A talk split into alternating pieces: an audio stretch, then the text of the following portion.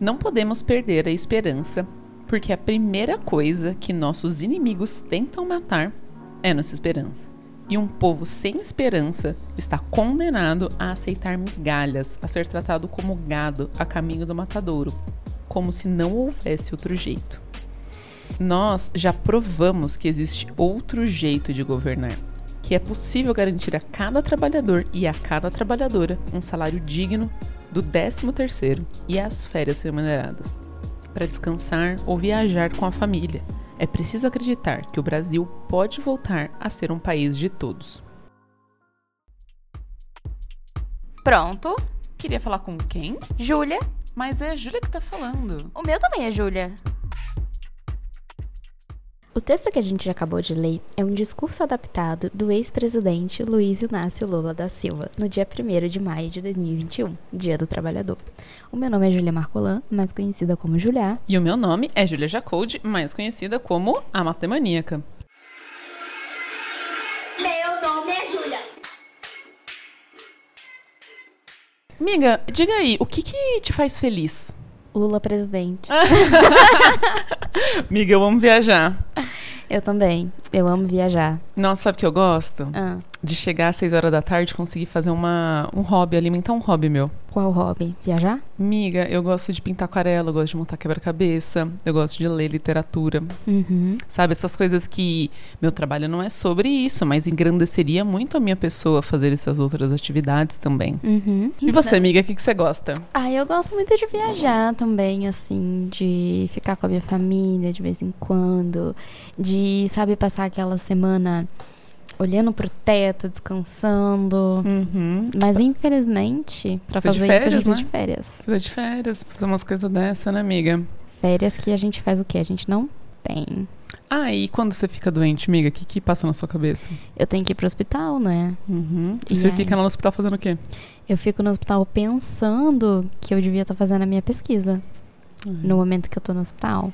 Ou se eu tô em casa, jogada no sofá porque eu tô doente, e eu fico pensando assim, caraca, eu devia muito tomar uma novalgina e um energético junto e trabalhar. Por a vida em risco, né, meus amores? Pôr a vida em risco, porque é isso que a vida acadêmica cobra da gente. É, o que a gente vai falar hoje aqui não, não é leve, mas ninguém falou que setembro ia ser leve com a gente, né? Não é? Setembro é mês de falar de coisa que é importante. Setembro é mês amarelo, que a gente precisa falar do que deve ser falado, né? Exatamente. Do que não, não queremos que nos calem para falar sobre, né? Exatamente. E esse episódio, ele vai te contar, caso você ainda não saiba, que fazer pós-graduação é um emprego. Mas, amiga, vamos lá. Que tipo de pós-graduação que a gente tá falando aqui? Eu tô falando da pós-graduação, tipo assim, o MBA que eu vou fazer? Não, a gente está falando especificamente do tipo de pós-graduação que é o, a que a gente chama de estrito senso, que é que você está envolvida com pesquisa científica, com a formação mesmo do, do cientista. Né? Então a gente está falando especificamente da estrito senso, que te exige o quê? Dedicação exclusiva, Exclusiva. na grande maioria dos casos. Uhum. Então- Ou pelo menos a gente nunca ouviu falar sobre pessoas que, É, que legalmente faziam as duas coisas ao mesmo tempo, É, né? Um é. mestrado e um. É, não que você não possa trabalhar e fazer um mestrado, mas tem uma diferença. Por quê? Para você receber a remuneração referente a fazer pesquisa na pós-graduação, Que é um trabalho. que é um trabalho que tem o nome de bolsa, tá? Uma bolsa de fomento, você não pode ter nenhum outro vínculo trabalhista. Você tem que se dedicar exclusivamente àquilo. Que, no caso, é o que eu passo hoje, né? Eu Sim. sou uma aluna especial de mestrado em matemática. Eu não recebo bolsa porque eu continuo atuando como professora. E tem uma empresa no meu nome chamada A Matemaníaca. Exatamente. Então, para você ter a sua bolsa, sua bolsa de fomento, você não pode ter nenhum outro vínculo trabalhista com nenhuma outra coisa. É basicamente isso. E aí, vem aí. Vem aí. Será vem que aí vem? o quê? Só vem aí o quê? Será que vem aí? O que, que é essa bolsa? Quanto que é essa bolsa? Qual é o trabalho exigido pra gente receber essa bolsa? Por que, que a gente não chama essa bolsa de salário? Primeiro que para você ter o direito de receber uma bolsa dessa, a, sei lá, se candidatar a talvez receber uma bolsa dessa, você precisa ter uma graduação. Uhum. Não necessariamente na mesma área, enfim, mas Isso depende muito, né, de quando você for entrar num mestrado, num doutorado, como que é o edital de ingresso naquela universidade. Uhum. Mas você pelo menos precisa ter uma graduação, né, ter uma formação para se candidatar a uma bolsa dessa no Brasil. Exatamente. E aí, quando você assina, né? Quando a gente entra na pós-graduação e a gente fala, não, ó, essa agência de fomento aqui, que existem várias no Brasil ultimamente. Tem a CAPES, tem a CNPq, Aí a tem a, gente tem as- FAPESP, A FAPESP, no caso, é uma estadual, É. né? Então, se você for para o Rio de Janeiro, é a FA, PERJ, FAPERJ. E se for para Minas Gerais, FAPEG. FARUAI. Não sei. Farwai. Desculpa, mineiros. Conclusão, todo estado tem, né? um- um- uma instituição de fomento à pesquisa, né? Exatamente. E aí, o que, que acontece? Quando você entra na pós-graduação, você assiste- assina um contrato dizendo que você vai realmente se dedicar exclusivamente a trabalhar ali naqueles dois anos de mestrado ou quatro anos de doutorado, seja lá como for, o período que você vai receber essa sua bolsa, de forma exclusiva. Então, você não vai ter um outro trabalho remunerado, um outro vínculo trabalhista além daquele.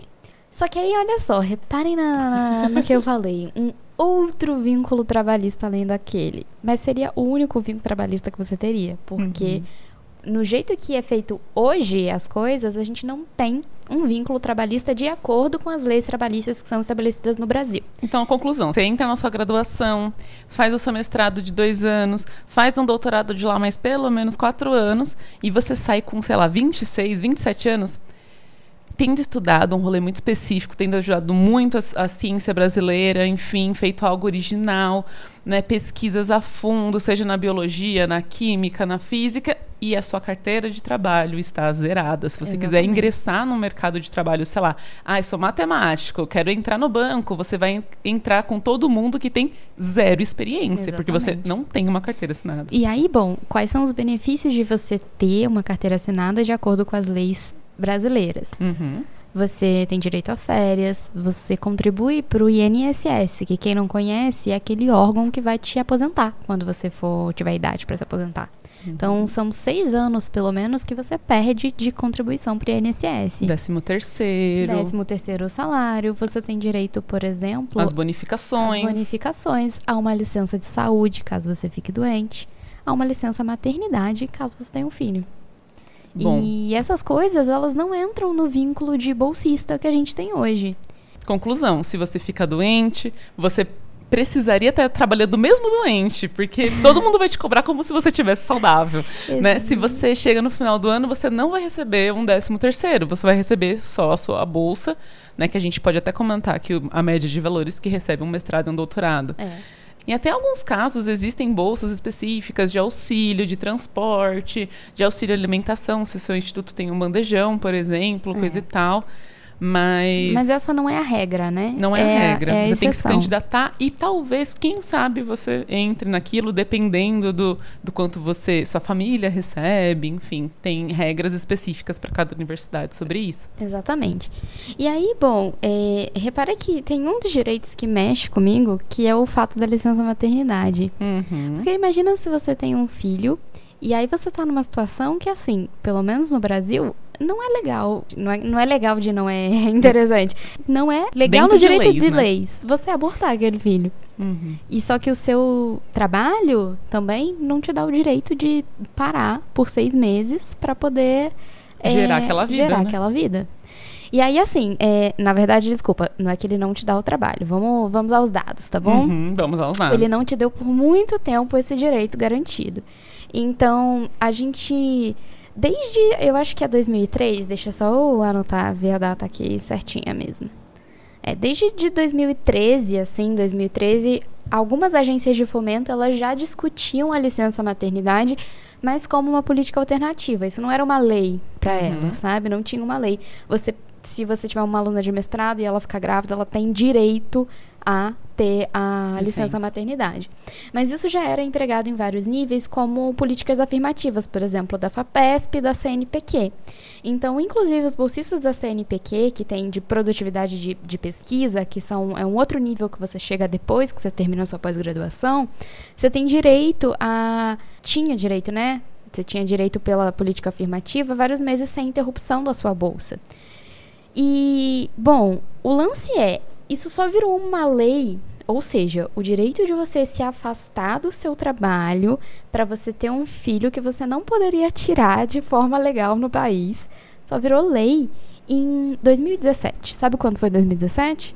Nossa, foi antes ontem. da pandemia. Foi ontem, É sabe? isso. Então, se você pensar que de todos esses anos de trabalho que você tem no Brasil como ciência, só em 2017 foi realmente um direito Uhum. que você tivesse a licença maternidade. E pensar que 50% das publicações brasileiras são feitas por mulheres, né? Mulheres que estavam em quais condições para fazer a pesquisa que fazem. Exatamente, tem uma porcentagem muito alta de publicação e assim, o que a gente tem que pensar também, por exemplo, foi um, uns dados que eu vi logo no, não no comecinho da pandemia, mas assim, quando eu já tinha, sei lá, uns oito meses de, de pandemia, Oito meses você comecinho de pandemia é foda. O duro que pensar que onde a gente tá hoje foi comecinho mesmo. É, exatamente. Quando já tinha passado um tempo, assim, a ponto de ter dados que se desse pra estudar, é, viram que, tipo, a produtividade das mulheres caiu muito. Por que será, né? Por que será, né? Vocês Porque acham você- que, um, as mulheres não queriam fazer suas pesquisas? Dois, as mulheres, elas estavam em casa comendo batatinha frita e assistindo televisão? Três, as mulheres estavam cuidando da casa, dos filhos e tendo que limpar o, o escritório do marido para ele trabalhar e ainda dar conta das suas pesquisas? Exatamente. Então, assim, além de você ter o filho, ele passa por um período em que você precisa muito estar ali, né, A gente tem que acompanhando. conversar sobre o fato de gerar uma criança ser uma preocupação social.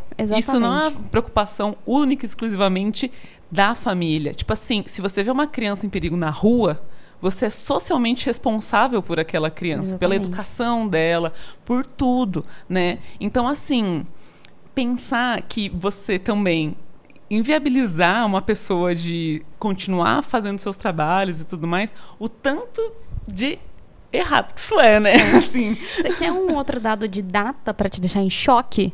Totalmente nossa, em choque? Não, a gente já estamos aqui, né? Vamos a lá. gente já tá aqui, né? Então, é, foi só esse ano, tá bom? No comecinho desse ano. Esse ano é 2021, viu, rapaziada? É, para quem tá ouvindo a gente daqui a pouco do, do futuro, porque eu sei que esse podcast vai ser muito sucesso. Inclusive, já que a gente parou esse momento para falar sobre anos e sobre idades, lembre de escutar todos os nossos outros episódios, de assinar o nosso padrinho, porque a nada. gente, como bolsista, a gente não tem dinheiro aqui para pagar o microfone, para pagar o editor. Então, assim, esse é o meu choro de meio de episódio e vamos voltar do aqui nada, pro pá, toma o ad do qual Julia disse isso na cara. e assim, aproveita que a gente parou também, comenta lá com a gente. Hashtag somos todos Julias. Tô a blá das ideias. Hashtag somos todos Julias lá no Twitter. Pra Exatamente. continuar esse papo gostoso aqui com a gente, se revoltar junto com a gente, né? Sim, mas o dado que eu ia falar é que só em maio desse ano, 2021, que o Lattes, a plataforma Lattes, que é aquela plataforma onde a gente coloca os nossos currículos de pesquisador e Que tal. inclusive todo mundo tava com o cu na mão nesse ano, porque É. eu sofri um apagão de um HD, porque né, não tem dinheiro nem pro Lattes, aí de repente apagou. Exatamente. Apaga-se todos os dados e registros de todos os pesquisadores brasileiros. Ai, meu Deus, que tranquilo, que suave. Ai, tá tranquilo aqui. Dois dias que Julia ficou sem dormir em casa pensando no apagando o Lattes aqui em Nossa, casa. eu só não fiquei muito, muito sem dormir porque não tem nada no meu Lattes ainda, sabe? Mas se eu tivesse, sei lá, 30 anos de pesquisa, eu ia ficar desesperada.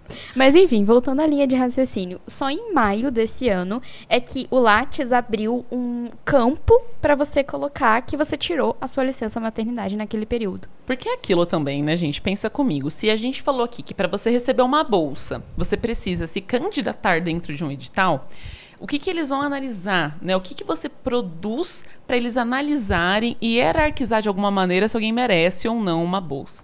Eles vão olhar o que o pesquisador faz. E o que, que o pesquisador faz? O pesquisador participa de cursos, ele vai a congressos, ele faz publicações, ele dá aulas, né? Enfim, todas essas coisas que o pesquisador vai fazer, pensa comigo, uma mulher em maternidade não vai fazer. Essa mulher para porque ela tem que gerar essa vida por, sei lá, um ano, seis meses, o que seja. Ela volta e como é que ela vai competir com uma bolsa com um homem que não parou o seu, o seu período de produtividade por nada, mesmo que ele seja Exatamente. pai. Né? Porque o que que a gente seja pai. escuta é que mesmo quando os pais tiram sua licença maternidade, ele fica em casa continuando publicando artigo, enquanto a Exatamente. mulher tá de noite amamentando uma criança, entendeu? Então, assim, é um- uma disparidade, né? Você ter isso e você ter esse critério como critério de avaliação. E aí, pensando nisso, tem agências de fomento que hoje, inclusive eu vou citar aqui o nome mesmo, vou fazer propaganda da, da Serra Pilheira, porque foi uma das primeiras que colocou isso no Uhum, edital, falando, sim. olha, se você teve um filho nesse período aqui, a gente vai aumentar esses prazos aqui de para analisar a sua produtividade, sabe? Porque é injusto comparar com os Porque- últimos tempos que você teve exatamente. filho. Então a gente vai te dar esse aumento de prazo aqui. Se você teve é, um filho no final do seu doutorado, tudo bem, a gente vai considerar esses anos a mais que você levou para concluir o seu doutorado sem penalizar você por ter Uhum. tido um, um filho, sabe? Sim. Então, são algumas e tem gente coisas, que né? pergunta, né? Porque a mulher não fica na academia. Tem gente que É porque a pergunta. gente não quer, né? Exatamente. Inclusive, a gente tá aqui nessa, nessa vibe. Deixa eu explicar pra vocês. Puta da vida. Puta da vida. que ontem me fizeram essa pergunta no, no Curious Cat, né? Nossa, Porque agora sim. eu sou Julinha respondedora de Curious Cat. A gente sigam porque é muito engraçado. De- E- principalmente depois das 9 PM. Tá? Que aí ela começa a liberar os proibidão. É, e Proibidão é o zero tá ou não tá nos naturais. Esse é o proibidão. esse é o proibidão. e aí é isso. Mas realmente, tem pergunta que eu leio 10 da manhã que eu falo, ih, essa aqui só posso responder de noite. Mas o. E ontem me fizeram essa pergunta: por que, que as mulheres não ficam na, na academia? E eu juntei tudo isso que a gente tá falando aqui é, são dados que estão em threads que eu já fiz ou que eu já vi. Então tem uma Uhum. thread que é muito boa da Geisa Ponte, que fala sobre os direitos e os não direitos da pós-graduação, que a gente vai deixar linkado aqui. Sim, a gente vai deixar tudo na descrição, tá? A gente E não fala essa- nada sem dado aqui. Quando é sem dado, a gente fala que é sem dado. Quando é sem dado, a gente fala, eu vi no Twitter. Mas É. enfim. Quer dizer, a gente viu esses dados no Twitter, mas é, eles estão Mas- com fontes no, no Twitter, tá Eles bom? estão com fontes fora do Twitter, É. né? Dentro daqueles Lá tweets. tá tudo bem referenciado. Mas então, e fizeram essa pergunta, sabe? E a minha. Eu acho que a minha principal resposta, acima de tudo, é porque a academia é muito hostil com uma mulher. Você Sim. entendeu? A academia é hostil com as cobranças que são feitas para a mulher enquanto vivendo numa sociedade. Porque não vai dizer se você falar assim, olha, eu só vou ter filho depois que eu terminar o meu mestrado, meu doutorado, meu pós-doc e tiver há cinco anos no, no emprego estável. Você já vai ter quantos anos quando isso acabar? Muitos? Ah, não vai ter mais como ter filho, né? Exatamente. Com- com- Começa por aí. E aí, eu quero ver a tua mãe, a tua avó, o teu tio Joaquim, o seu periquito Louro José, perguntando, mas nossa, mas não vai ter um filho? mas nossa, mas você não vai tirar um tempinho pra Não. você ter uns dois, três E filhos? de novo, né? Se ela quiser ter ou não um filho, o problema é da mulher. Se ela Exatamente. quiser ou não ter o filho, é um direito dela, Dela. de escolha dela. Dela. E se ela quiser, ela tem também o direito de escolher Não ter. Não, digo, o tempo que ela quiser ter esse filho. Exatamente. Se ela quer ter esse filho com 25 anos ou com 35. Exatamente. Ela tem que ser, ela tem que estar numa sociedade que permita ela escolher É, o que ela mas- faz com o corpo dela e com a vida dela. Você entendeu que o meu ponto é que tem uma disparidade muito grande entre a cobrança Sim, social e a condição que você tem pra ter, pra Com gerar essa. Sei lá, essa demanda social Uhum. enquanto trabalhando dentro da, da academia, sabe? É. Não, é, é muito ridículo, porque assim, você pode estar falando assim, mas pra mim é muito difícil também. Você aí como homem cis, branco, nossa, pra mim é muito difícil. Pau no teu cu, irmão. Eu vou te perguntar aqui, quantas vezes você teve vergonha de fazer uma pergunta por que você é homem? Exatamente. Porque assim, tem muita menina que não levanta a mão por medo dos julgamentos, pelo fato dela ser mulher e da pergunta que ela fizer for pouco suficiente, não não ser, sei lá, bem recebida pelos colegas. Quantas vezes você teve medo de usar um shorts para ir para a faculdade porque você é homem? Nenhuma, tá? Todo mundo vai de chinelo e de, e de, de shorts para essa faculdade, mas pode ter certeza que a menina depois vão questionar se ela passou no cálculo 2 porque ela ia de shorts para aula ou se porque ela ia de calça. Então, assim, Exatamente. não, o fato aqui que a gente está falando, a gente não está falando aqui que ser um pós-graduando no Brasil é fácil, mas é mais difícil ainda quando você é uma mulher. Exatamente. Nossa, imagina as mulheres pretas ainda. Tipo assim, os recortes são ridículos, sabe? Tipo, no sentido de que, sim, afasta, sabe? O ambiente não é convidativo para nossa permanência dentro É, dele. Acho que foi bom você tocar nesse assunto das mulheres pretas, porque Eu li uma pesquisa uma vez que trazia vários dados sobre mulheres na ciência e mulheres em cargos de liderança na ciência. E era ridículo porque tinha um adendo no, no artigo que eu tava Uhum. lendo que falava assim: os dados que a gente tem não tá considerando etnia porque a gente não tinha dados, o Dados. suficiente para fazer uma boa estatística sobre mulheres pretas na academia. Sim, aí Sabe? se você fizer os recortes ainda de LGBT, tudo isso ainda assim, a gente fala aqui nesse podcast diversas vezes, inúmeras vezes, de como a ciência se beneficia da pluralidade, que a ciência é feita para a sociedade, pela sociedade. E como é que a gente pode garantir que essa ciência que está sendo feita hoje é uma ciência plural, dado que tem esses recortes que não estão conseguindo ter permanência dentro da academia, sabe? Tipo, tem várias coisas que a gente ainda tem que melhorar muito, evoluir muito como sociedade, né? Tipo, que a gente precisa tirar anos de atraso que a gente tipo afastou essas pessoas de dentro do, das universidades e colocar essas pessoas o mais rápido possível lá dentro, sabe? E Exatamente. Garantir a permanência delas no mais rápido possível. Exatamente. Sobre isso, né? Nossa, eu já xinguei homem nesse episódio sobre direitos trabalhistas. é isso, né? Uma coisa que não me falta nunca é a oportunidade de enviesar um xingamento ao homem. Desculpa, homens. Mentira, desculpa Nossa, porra é isso nenhuma. que eu tenho que desculpar. Mas é isso. Eu acho que, assim, a base. Amiga, sobre dedicação exclusiva. Vamos falar sobre isso daí, né?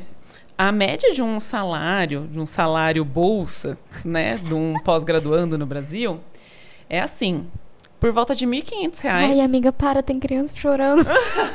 a criança sou eu. O mestrando vai receber uma média de 1.500 reais. Se ele tiver no Rio de Janeiro, que você não consegue um aluguel por esse valor, tá bom? São Paulo, que você também Não dificilmente consegue. vai arranjar um, um espaço para poder ficar confortável com as suas livres e tudo mais. É, ou, sei lá, comer, né? Porque a gente sabe que a gente precisa. A gente não perdeu o hábito de comer todo dia. Exatamente. Ou se você morar, sei lá, no interior de um estado que é um lugar muito mais tranquilo para conviver com, com esse salário, sabe? Tipo, Uhum. então, assim, um aluno de mestrado hoje recebe por volta de 1.500 reais. E um É. aluno de doutorado, amiga? Por o volta aluno de, 1.200. doutorado, 2.200 2.000. aproximadamente. A gente está falando aproximadamente porque algumas agências pagam um pouquinho mais ou Uhum. um pouquinho menos, mas é Sim. basicamente isso, tá? 1.500 e 2.200 reais. Uhum. É, algumas agências, inclusive, por exemplo, a FAPESP, ela faz alguns reajustes. Então, a FAPESP tem uma bolsa um pouco maior, que é uma bolsa reajustada, tá? Uhum. Mas lembrando que isso é Porque- só para o estado de São Paulo, né, gente? Lembra que a gente está falando do estado de São Paulo. E os reajustes nas bolsas da pós-graduação, eles não acontecem há, tipo, muito tempo, sabe? Tipo, Uhum. 2013. Então a gente tá falando de uma pessoa que, sei lá, vai se formar com seu, sei lá. Não, nem vou usar a palavra idealmente, porque acho que não tem o ideal aqui. Mas se a pessoa entrar numa graduação, se formar no tempo previsto, ter interesse, continuar num mestrado, fazer esse mestrado em dois anos, entrar depois no doutorado mais quatro anos, a gente está falando aí de 10 anos de, de academia. Que você vai ter 27 anos no final desse período todo, 27, 28 anos, vamos colocar 30. 30 anos em que você vai estar recebendo, sei lá, 2.400 reais Exatamente. Para viver no Brasil, sendo que você é uma, uma pessoa nossa, extremamente especializada, capacitada, com várias habilidades e pipipipopopó, Não dá nem pra sabe? jogar no bichinho, gente. Vou falar a verdade pra vocês. Desde que eu comecei o mestrado, que eu joguei no bicho, sei lá, duas vezes. Por quê? Porque eu não tenho dinheiro sobrando não pra jogar sonhou, no né, bicho. amiga? Não sonhei. Eu não tenho nem direito mais de sonhar, porque nem dormir eu consigo. Porque eu trabalho demais. Você entendeu? Então, como é que eu vou sonhar com bicho pra eu jogar no bicho e complementar o meu salário se eu não consigo dormir por causa da pós-graduação? Pois é. Aí eu pergunto, essa pessoa que vai estar aí com seus 27 anos, cheia de vontade de viver, querendo atingir várias coisas na vida, estudando de segunda a segunda, trabalhando de dezembro a dezembro, porque não tem férias. Se ficar doente, tem que trabalhar doente, né? Quando- Exatamente. né? Toma duas aspirinas, duas Neusaldina e acabou. E é isso aí, toca o baile. E aí eu te pergunto, como sobreviver, né? Exatamente. A Ó, gente escuta pessoas aí falando pra gente fazer coisas absurdas, né? No nosso, aspas, aspas, tempo livre. bem aspas mesmo, tá, meninas? Mas assim, é, Tempo que a gente tem pra chorar, a gente quer tem que É. fazer outra coisa. assim, falando enquanto pesquisadora, né, enquanto pessoa que tá no mestrado, é bem cansativo, Porque a gente realmente não tem tempo livre, sabe? Às vezes você tá no banho e você tá pensando em qual vai ser o seu planejamento de pesquisa para o próximo mês. Quais são as coisas que você tem que fazer dentro da sua pesquisa? Você não para, porque você é muito cobrado com esse salarinho michuruca, você é muito cobrado por uma excelência muito grande. Uhum. Porque, além de ser um salarinho michuruca, a competição é bem alta. Tem muita gente querendo esse salarinho michuruca. Então, assim, cada vez mais você precisa ter notas ótimas, você precisa ter muita publicação, então isso é uma coisa que não para. De, a gente não para de pensar nisso o tempo inteiro. E, inclusive. E mesmo assim, você, imagina que você está no, no, nível fazer as disciplinas. Eu não sei se vocês fazem assim, mas quando eu estou estudando, fica assim. É, li o teorema e fico, putz, eu não lembro muito bem esse negócio aqui. Eu faço uma lista do lado de coisas que eu tenho que revisitar. Uhum. Gente, se você realmente for revisitar todas aquelas coisas do jeito que precisa revisitar. Você acabou seu mestrado já. Tipo assim, Só revisitando. Você não dorme, entendeu? Tipo, não tem como dormir. Exatamente. E essa cobrança, eu acho que é um misto dessa super cobrança que a gente tem por produtividade. É, com essas condições de precárias. precárias de saúde que tem um índice muito grande de suicídio e de problemas que são depressão, relacionados à depressão, ansiedade. ansiedade, tudo isso na pós-graduação. E tudo que a gente escuta quando a gente vai para o jornal é de que tiveram cortes na ciência, é de que não tem mais, sei lá, é, verba para contratar novos professores, está todo mundo sobrecarregado.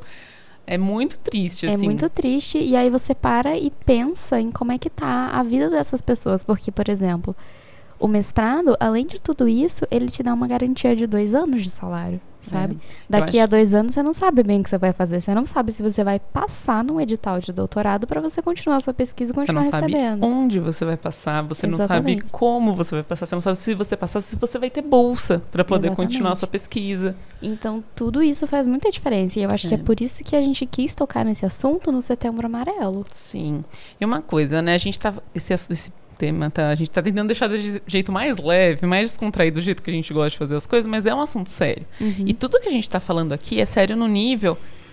Se você tá nesse ambiente, a gente não tá falando pra você fugir. Tá? A gente está falando que a gente não pode ser silenciado e que a gente precisa reivindicar os nossos direitos, Exatamente. sabe? E tudo que a gente está falando, para você sobreviver nesse ambiente, a gente já disse muito nos episódios anteriores sobre como cuidar da sua saúde mental no meio da academia, sabe? Uhum. Em, em, a partir do momento que você decidiu continuar na academia. Então, acho que vale muito a pena também voltar e escutar esse podcast. Exatamente.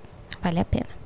E aí, assim, falando sobre bicos, né? Gente, é impossível fazer um bico. Porque, assim, eu li uma vez uma pessoa falando que, ai, por que, que você não vai fazer um Uber na sua hora vaga? Primeiro, eu não tenho um nem carro, né? carteira né? de motorista. Porque eu não tenho dinheiro pra tirar uma carteira de motorista. Segundo, se eu não tenho dinheiro pra tirar uma carteira de motorista, você acha que eu vou ter um carro? Sim. Qual é a probabilidade de eu ter um carro? Sabe? Uhum. Então, é, eu acho que o primeiro impedimento é esse.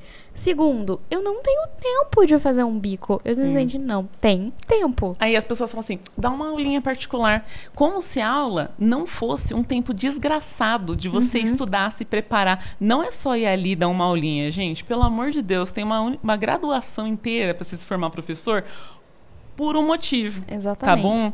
A gente estuda teoricamente, de maneira aplicada as teorias, para a gente conseguir dar uma boa aula e realmente facilitar o ensino-aprendizado de um aluno. Agora você vem aqui e fala que é um bico ser professor, me poupe também, não desvaloriza sabe? a classe, tá bom? Exatamente. E assim, tempo desgramado de você se preparar, de você encontrar esse aluno, tempo de que você tem que se dispor para ir até esse aluno, seja virtualmente ou não. Uhum. Como é essa? Exatamente. Que tempo é esse, amiga? Que a gente não estaria lá revisitando as coisas que a gente precisava revisitar. É né? o tempo que a gente não está revisitando as coisas que a gente precisava revisitar. É o tempo que a gente não está se dedicando a escrever um artigo para publicar. É um tempo que a gente não está escrevendo o nosso resumo para submeter num, num congresso. Num congresso. É um tempo que a gente está perdendo de fazer um experimento a mais para botar na tese. O negócio é o seguinte: se é exclusivo, se a dedicação é exclusiva, tem um motivo. Que dá trabalho pra, pra caralho. Tipo assim, fazer uma pesquisa não é brincadeira. Fazer aquilo ali, a gente está tipo, desenvolvendo coisa que o Brasil precisa. Uhum. Porque importar ciência é caro é demais. Muito caro. E não tem outros países que vão ter as mesmas necessidades que o Brasil tem. Uhum. Né? De fazer com que a gente tem aqui, para as pessoas que a gente tem aqui. Então, assim, Não vem me dizer depois que cortar em ciência é justificável pela economia do Brasil. É, eu, eu tenho um, um tio que é um tio que, assim, eu não vou dizer que ele defendeu, mas ele tentou dar uma pequena justificativa. E aí a minha resposta para ele, se você tiver um tio que for liberal, aquele tio que é, defende, né, que a gente está passando por um processo de a gente precisa segurar o dinheiro mesmo da economia, você vira para ele e você faz o seguinte: me fala um país que superou uma crise financeira sem investir em educação e desenvolvimento de tecnologia. E aí você vai calar a boca dele, sabe por quê? Porque ele não vai conseguir te falar. Porque você não consegue Uma pessoa sair que... né, da crise se você depende da tecnologia estrangeira. Pois é. E outra coisa, né? Qual outro país vai fazer a pesquisa para saber o que fazer com a fibra do coco? É o Brasil ou não é? A tilápia, né? Sabe assim? A pele da tilápia na queimadura. Aonde outro país tem tilápia? É nós, bicho. Quer dizer, que- não- se tiver algum, algum biólogo aí que Ajuda nós, a gente não tem... Ajuda nós. Sobre essa fonte a gente não tem certeza. Mas o Exatamente. que a gente quer dizer é, o Brasil tem recursos nossos, tem problemas nossos e pessoas daqui precisam pesquisar sobre coisas daqui pra gente. né? Exatamente. A gente precisa desenvolver as nossas tecnologias pra gente parar de gastar uma fortuna importando tecnologia e mantendo essas tecnologias importadas. Aí sobre isso. Tem um outro dado aqui Ah, e outra que é fontes do. Twitter. Só um negocinho. Tá, vai. Só para arrematar aqui as ideias, o que eu tô querendo dizer. A dedicação é exclusiva, eu não estou dizendo que um pesquisador não pode ser professor. Né? Eu não estou dizendo que ele não pode fazer o que ele bem entender da vida dele. Não é isso. Eu estou dizendo que o objetivo dele ser exclusivo é porque tem trabalho suficiente para esse tempo exclusivo que ele tem que se dedicar àquilo. E coisas que, tipo, a gente, a ciência perde enquanto esse pesquisador não está colocando as suas energias para pesquisa. Sim, e aí um adendo ainda a isso é que a gente sabe dessa importância, a gente sabe de tudo isso e a reclamação é para todo esse trabalho que a gente tem, a gente é muito mal remunerado e a gente vive em um ambiente em que a gente é posto a nossa saúde mental no chão por causa disso. Sim. Tá? Eu acho que esse é o tópico que a gente tem que focar aqui no, no episódio. E a gente também não tá falando que a gente recebe muito mal e em comparação a, tipo, sei lá, a gente recebe, sei lá, a média do que um trabalhador brasileiro recebe, digamos assim. Só que a, A gente, gente não quer nivelar por baixo, porque eles também ganham muito mal, Uhum. sabe? Todos esses problemas de ficar com insegurança de eu não posso ficar doente porque eu não vou ter dinheiro para comprar remédio, o trabalhador brasileiro também tem. E o que a gente está dizendo é que não devia estar acontecendo isso com ele também. Exatamente. Não devia estar acontecendo isso. Se a gente investisse mais em ciência e educação, talvez a gente tivesse uma condição de vida melhor para todos os trabalhadores brasileiros. Enfim, E não enriquecendo poucos. e não enriquecendo poucos. Tá bom? Vou deixar isso claro aqui para não vir gente encher o nosso saco. Ai, quis discutir tudo, viu? Que a gente É. falou muita coisa aqui hoje. Exatamente. E aí, eu queria falar de um outro dado que eu vi no Twitter, mas é que eu acho que é verdadeiro. Diga lá, amiga. tá? É, é um dado sobre a correção de quantos seriam os valores da- das bolsas se a gente tivesse o reajuste. Ah, em relação a. Qual é o nome daquilo? Ao. Como é aquele negócio? A inflação. A Se a inflação. gente tivesse o reajuste da inflação. Então, por exemplo, a bolsa de mestrado, que é 1.500 reais, que a gente recebe hoje, a gente receberia 2.356 reais. E o doutorado? E o doutorado, que a gente recebe 2.200, seria 3.455 reais. Então, assim, é uma diferença de quase mil reais no orçamento, que é muita coisa. E se a gente pegar o gasto no valor que ele tá hoje, né? O gás tá 110 reais. Anitta, faça alguma coisa. É a Júlia que tá falando? O meu também é Júlia. Eu queria saber com quem você quer falar. Aqui é São Carlos, Alameda. Ai, Você tá dando meu endereço? E o quadro meu é Júlia. e no quadro meu também é Júlia de hoje. A gente vai falar sobre cinco coisas que a gente gostaria de ter como direito nas bolsas. Exatamente. Valendo. Primeiro, amiga. Licença médica remunerada. Eu gostaria muito de ter o meu direito de meter um atestado pro meu orientador e falar assim, ó, tô bem essa semana não. É óbvio que assim, é, eu queria deixar um, um adendo aqui. Ficou muito duvidoso essa frase. Eu queria deixar um. Um adendo aqui que, gente, não é todo orientador que é um crápula. Então, provavelmente, se você chegar para o seu orientador e falar: Olha, eu tô passando muito mal essa semana, eu tô com uma gripe, eu tô com isso, eu tô, Tô com, com aquilo, febre, eu tô com sei lá. febre. Ele não vai te obrigar a trabalhar nesse estado, tá bom? É, não é todo orientador. Inclusive, meu orientador é um anjo de, de pessoa. Mas se esse período for um período talvez maior, sabe? Um período que você tem que se recuperar de uma perna quebrada, Uhum. de uma cirurgia, talvez isso vai ficar complicado para você enquanto os seus prazos com a pós-graduação. Até mesmo pro seu orientador pela produtividade dele. Exatamente. Então, é, eu eu queria ter o direito de me afastar. Porque, Por- você- porque seu eu- ouvido é uma merda. Essa é a real, amiga. Seu ouvido aqui dá seis em seis meses que ficar pingando coisa. Tem que ouvir do médico do postinho falando assim: vai olhar esse ouvido porque ele vai a cair, bicho. É isso que acontece aqui em casa, viu? E É Juliana não tem um minuto de paz pra poder arrancar esse ouvido e colocar outro no lugar. Exatamente, É é, isso. isso. Segundo, amiga. Segundo. Sou eu de novo? Vai você. Férias. Hoje eu sou. Eu sou só. Como que é o nome daquilo? eu sou Nossa. José hoje. Eu queria muito ter férias. Férias pra quê? Pra viajar? Não, porque o meu salário é muito baixo. Mas eu queria ter férias pra ficar vendo RuPaul o dia inteiro. Nossa. Ficar vendo The Office o dia inteiro. Eu queria ter férias pra poder descansar, pra poder dormir. Um Uhum. sábado de paz onde se dorme mais. É isso. Um gol da virada. Um gol da virada quase que não Quase que vai baixo. ser baixo. Eu queria, queria ter férias. Isso é uma coisa. Terceiro, amiga. Décimo terceiro salário. Queria. Eu queria ter, eu ia gastar tudo no bicho. Nossa, amiga. ia jogar Imagina os assim. presentinhos que você dá pro Murilo. Nossa, imagina, eu ia dar presente pra todo mundo. Porque eu gosto muito de dar presente, gente. O problema é que eu não tenho dinheiro pra comprar presente. A Bruna aqui, nossa vizinha, foi. Ganhou uma promoção. A Julia entrou no iFood, pegou um iFood de 0,99 centavos. Eu queria do meu orçamento, mas eu queria muito presente. Ah, Chegou lá e amiga. falou: Amiga, tô muito feliz pela sua promoção. E deu o iFood de 99 centavos pra Bruna. É isso, é o que eu posso pagar, mas eu adoro pagar, ganhar, dar é. presente. Eu Imagina tenho- os presentes que ela ia me dar se ela ganhasse o décimo terceiro. Né, Esse ano eu dei um quebra-cabeça de aniversário pra Júlia personalizado. Monocromático. Tá. E aí você imagina que eu ia personalizar isso de um jeito muito mais caro, muito mais bonito se eu tivesse Nossa, dinheiro pra amiga, fazer ia isso. ser transparente. Ia ser no acrílico. Ia ser no acrílico, ia ser lindo. Nossa, amiga. Não, isso Tá aí é perfeito que você me deu, né? Quarto. Eu queria ter. é, eu não sei se é tipo tempo de contribuição pro INSS realmente o que eu queria ter, Você mas eu queria queria ter uma né? previdência pra me aposentar. O sonho da minha vida é me aposentar. Nossa, não. O sonho da minha vida é ser herdeira, dois, minha aposentada. Nossa, eu queria muito. Eu ia ser tão feliz sendo aposentada. Imagina se acordar, ir na praça, jogar um dominó, jogar um budaquinho, voltar pra casa. Ir na hidroginástica. os pimbos, Nossa. Os O meu os pimbos. Os pimbos. pimbo. O meu sonho é aposentar e começar a fazer hidroginástica. Nossa, nossa, você tem muito cara de senhora que põe um maiozinho com perninha. Com perninha. Com perninha. Aquela meinha de andar na piscina, Nossa, toquinha amiga. e fazer hidroginástica. Não, a Julia ia chegar no final da tarde ia ter um bolo. Todo final da tarde ia ter um bolo. Um bolo. Bolinho de chuva, biscoito. Nossa, ia ter muita coisa. Tá sonhando com algo que nem você talvez nem tenha, né, amiga? Nossa, Aposentadoria, né? saudades daquilo que eu ainda não vivi. Como diria Neymar. E por último, amiga. Reajuste salarial. Ai, é o mínimo, né? É Pelo o de mínimo, Deus. né? Tá fazendo o mínimo. Eu queria muito ter de direito Eu a. queria muito ter o mínimo, né, amiga? É, eu queria muito ter direito a ter um mínimo pelo tanto que eu trabalho, sabe? Vocês vejam aqui nesse podcast o tanto que eu trabalho.